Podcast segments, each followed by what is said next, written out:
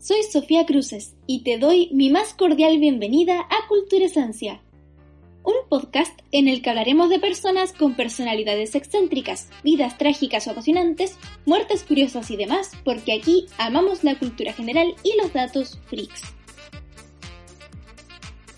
Por otro lado, me complace anunciar que en el podcast habrá una nueva sección denominada Preguntas raras de cosas no tan raras nuestra primera pregunta rara de cosas no tan raras es, ¿por qué cuando nos estamos quedando dormidos pegamos saltos? La respuesta a esta pregunta la daremos más adelante, porque primero quería comunicarles que el día de hoy hablaremos de un personaje que pese a no saber leer ni escribir, tenía altamente desarrollada su habilidad de oratoria. Es más, fue la primera mujer negra en ganar un juicio contra un hombre blanco. Estás escuchando Cultura Esencia.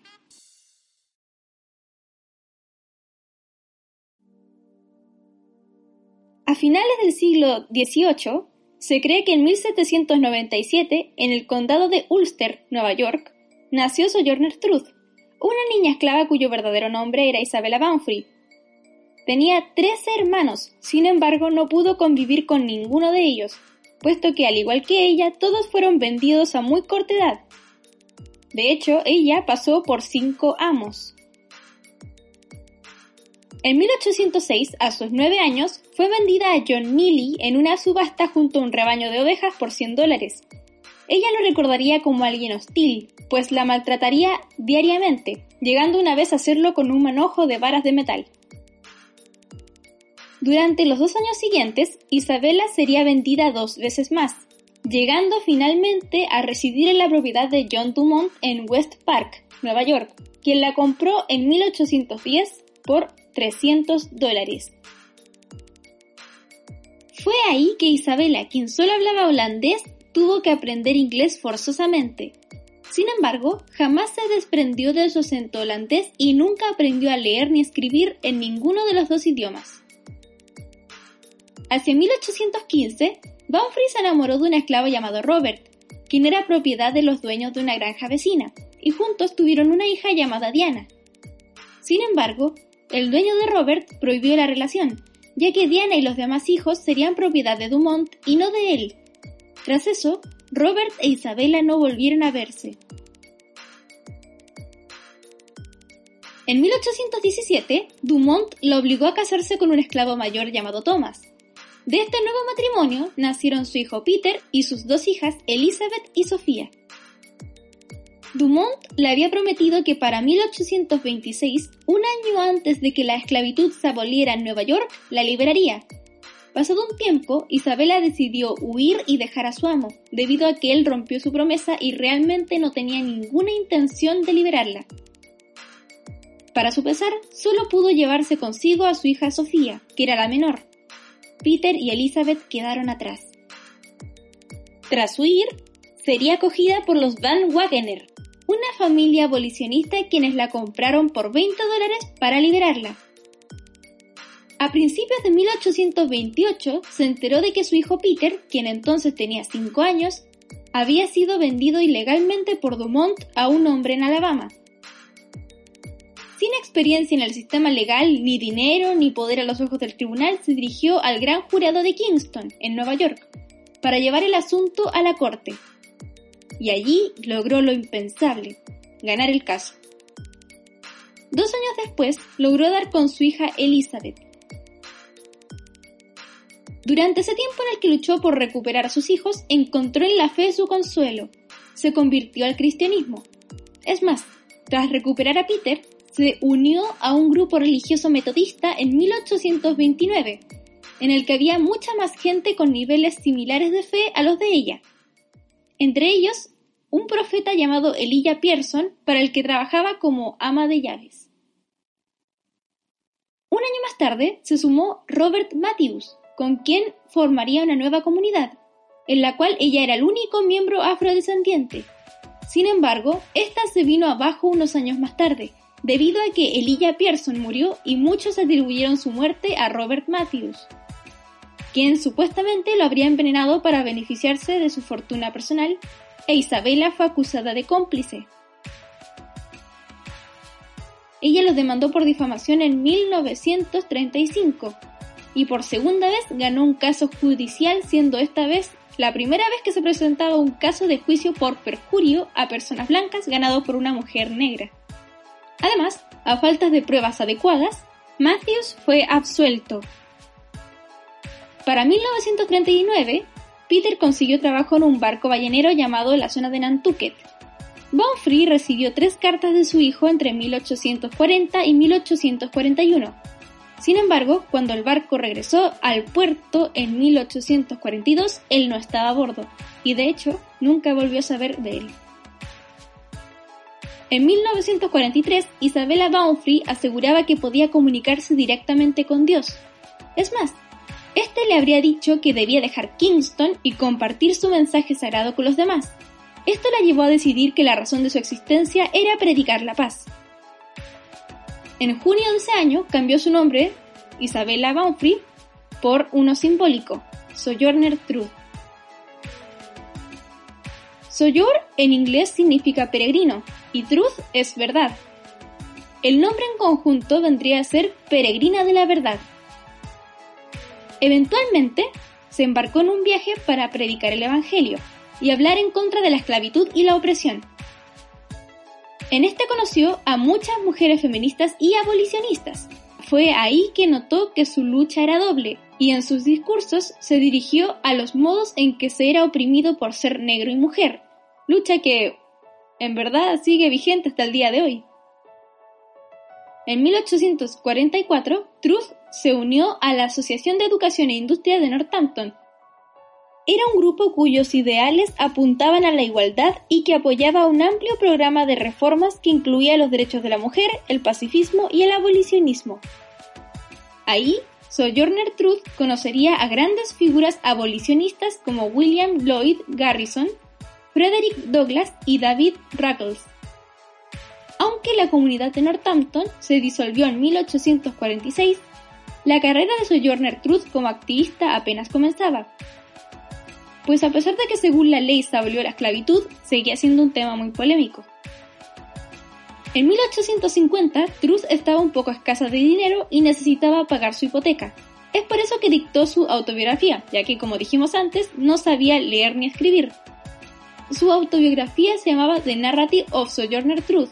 Se la dictó a Olive Gilbert, quien la ayudaría en su publicación. Con las ventas del libro logró financiarse y de paso obtener reconocimiento a nivel nacional. Ese mismo año, 1850, Truth habló en la primera Convención Nacional de los Derechos de la Mujer en Worcester, Massachusetts.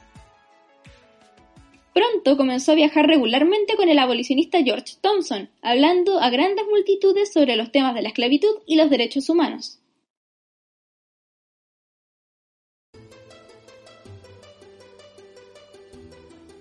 De sus discursos más famosos lo pronunciaría en diciembre de 1851, en la Convención de los Derechos de las Mujeres en Akron, Ohio, en el cual defendía el movimiento a favor de los derechos de las mujeres. La frase icónica de este es ¿Acaso no soy una mujer? Han habido varias transcripciones de este discurso. Les leería el original, pero este fue dicho hace casi 170 años. Pero bueno, la verdad es que no importa la transcripción, sigue siendo un discurso verdaderamente increíble. Uno de los testigos de esa convención lo transcribió años después de haber sido dicho con una introducción que decía lo siguiente. A esa convención acudieron varios ministros que no disimularon sus opiniones sobre la superioridad del hombre respecto a la mujer, despertando agitación entre las mujeres presentes. De repente, su Sojourner se dirigió al estrado para hablar y en su tono de voz fuerte y con ese peculiar acento holandés que la caracterizaba, habló. Bueno, hijos, donde hay mucho jaleo, algo anda desbaratado. Creo que tanto los negros del sur como las mujeres del norte están hablando de derechos y a los hombres blancos no les quedará más que ceder muy pronto. Pero ¿de qué va lo que estamos hablando? Los caballeros dicen que las mujeres necesitan ayuda para subir a las carretas, para pasar sobre los huecos en la calle y que deben tener el mejor puesto en todas partes. Pero a mí nunca nadie me ha ayudado a subir a las carretas o a saltar charcos de lodo o me ha dado el mejor puesto. ¿Y acaso no soy una mujer? Mírenme, Miren mis brazos. He arado y sembrado, y trabajado en los establos y ningún hombre lo hizo nunca mejor que yo. ¿Y acaso no soy una mujer? Puedo trabajar y comer tanto como un hombre si es que consigo alimento. Y puedo aguantar el latigazo también. ¿Y acaso no soy una mujer? Parí trece hijos y vi como todos fueron vendidos como esclavos. Cuando lloré junto a las penas de mi madre, nadie, excepto Jesús, me escuchó. ¿Y acaso no soy una mujer? Entonces me preguntan, ¿qué es lo que tiene en la cabeza? ¿Qué significa esto? A lo que una mujer del público responde intelecto. Exacto, responde Sojourner Truth. ¿Qué tiene que ver todo esto con los derechos de las mujeres y de los negros? Si mi copa es más pequeña que la suya, ¿no sería muy egoísta de parte de ustedes no dejarme llenar la mía? Entonces el pequeño hombre vestido de negro, refiriéndose a uno de los ministros, dice que las mujeres no pueden tener tantos derechos como los hombres porque Cristo no era una mujer. ¿Pero de dónde vino Cristo? De Dios y de una mujer. Y el hombre no tuvo nada que ver con él. Si la primera mujer que hizo Dios fue lo suficientemente fuerte como para que ella sola pusiera al mundo patas arriba, todas las mujeres juntas tendrían que ser capaces de volver a hacerlo y ponerlo en su sitio, y ahora lo están pidiendo. Más vale que los hombres las dejen. Gracias por haberme escuchado. Ahora la vieja Sojourner no tiene nada más que añadir.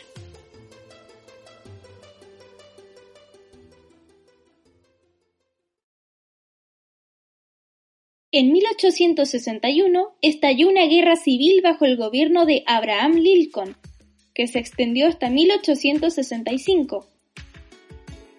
Sojourner Truth puso su creciente reputación como abolicionista a trabajar durante esta guerra, ayudando a reclutar tropas negras para el ejército de la Unión y organizando suministros. Incluso animó a su nieto a alistarse al 54 Regimiento de Massachusetts. Su trabajo fue muy bien considerado y en 1864 fue llamada a Washington DC para contribuir a la National Freedmen's Relief Association. Aprovechó esta instancia para reunirse y hablar con Abraham Lincoln sobre sus creencias y su experiencia en varias ocasiones, argumentando que el gobierno debería ceder tierras a todas las personas esclavizadas para que éstas pudieran ser autosuficientes y no tuviesen que firmar contratos de servidumbre a los terratenientes ricos para subsistir.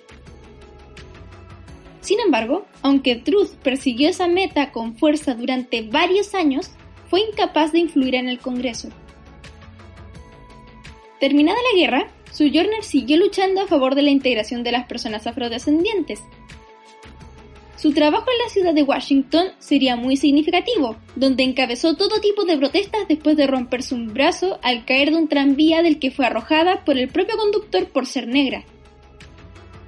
La necesidad de una sociedad más justa la impulsó a seguir luchando hasta casi los últimos años de su vida, cuando ya su salud no le permitía seguir con ese ritmo de viajes y apariciones públicas.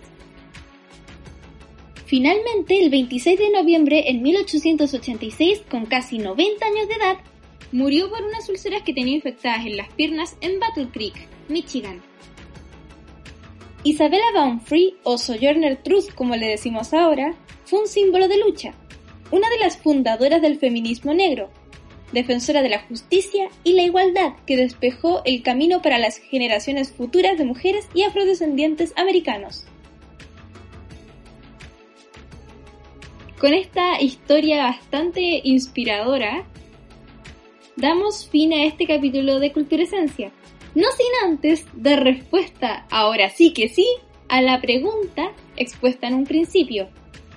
¿Por qué a la hora de irnos a dormir, cuando estamos a punto de quedarnos dormidos, pegamos un brinco? Estos saltos, mejor llamados espasmos mioclónicos, son parte de la transición natural del cuerpo del estado de vigilia a la fase de sueño superficial, ya que por adaptación siempre estaremos alerta al dormir. Nuestro cuerpo se va paralizando porque nos estamos quedando dormidos y lo que queda de energía diurna estalla en movimientos que parecen ser aleatorios, pero en verdad no lo son tanto. Estos se pueden dar por el ruido, cansancio, mala postura, incomodidad, estrés, etc. En otras palabras, los espasmos mioclónicos son el último intento de control por parte del sistema motriz diurno del cuerpo frente a estímulos diversos en forma de reacción de sobresalto, el brinco.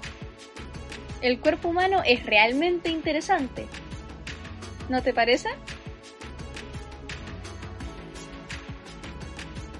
Estamos llegando al final de este capítulo de Cultura Esencia y me gustaría darte una información que podría serte útil si eres un estudiante de cuarto medio en Chile y te estás preparando para rendir la prueba de transición de ciencias. Mi recomendación es la siguiente. En cuanto termines de escuchar este capítulo de Cultura Esencia, dirígete al buscador de Spotify y teclea Capsi de podcast de El Profe Jaime. Específicamente, es un podcast de biología y es verdaderamente muy bueno y muy entretenido, así que hazte un favor y ve a escucharlo. Esperando que te hayas entretenido con este nuevo capítulo de Cultura Esencia, me despido. Cuídate, lucha por tus ideales y lávate las manos.